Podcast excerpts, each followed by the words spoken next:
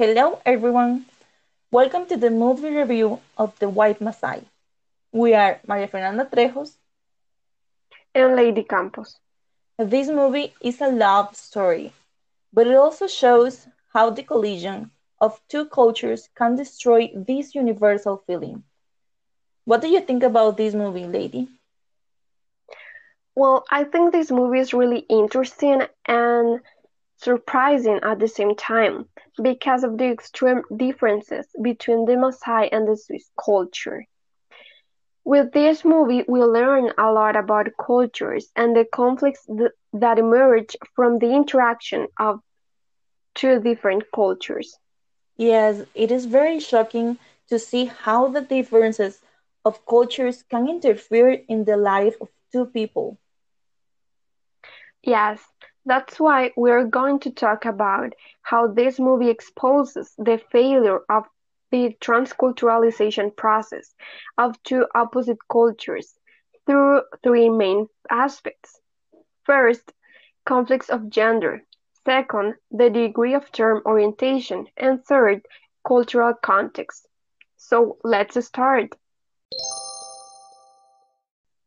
Regarding gender, according to Hofstede's indexes, both the Maasai and the Swiss cultures have mainly characteristics of a high masculinity index, since they have greater, greater differences among genders, and both societies reinforce the masculine role of achievement, control, and power. I completely agree. However, the film shows that in the Maasai culture the difference between men and women is deeper.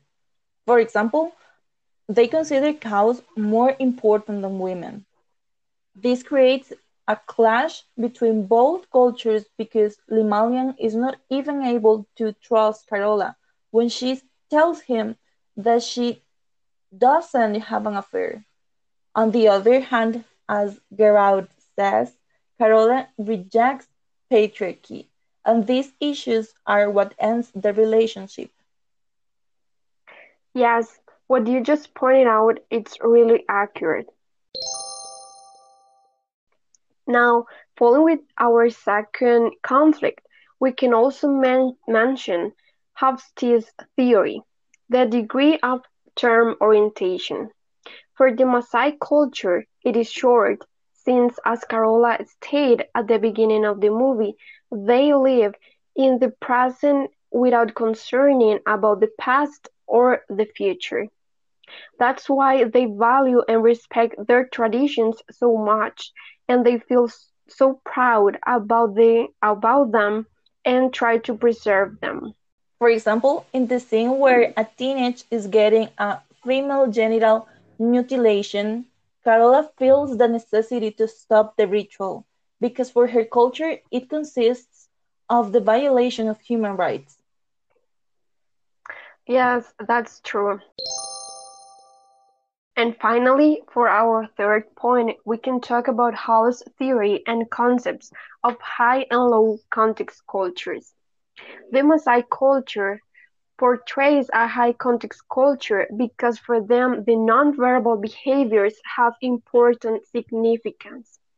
We can see this in the movie when Father Bernardo tells Carola that she shouldn't ma- maintain eye contact because it create, it can create misunderstandings.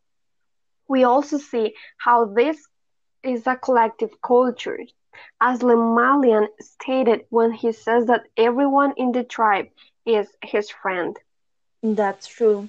And on the other hand, we have Switzerland, that is characterized for having a direct verbal style of communication and for seeking individual achievements. For this reason, Carola is not concerned about leaving her family in Switzerland or living far from them. In other words, they represent a low context culture. Therefore, all of these minor differences produce conflicts that do not allow the process of transculturalization, as Geraud says.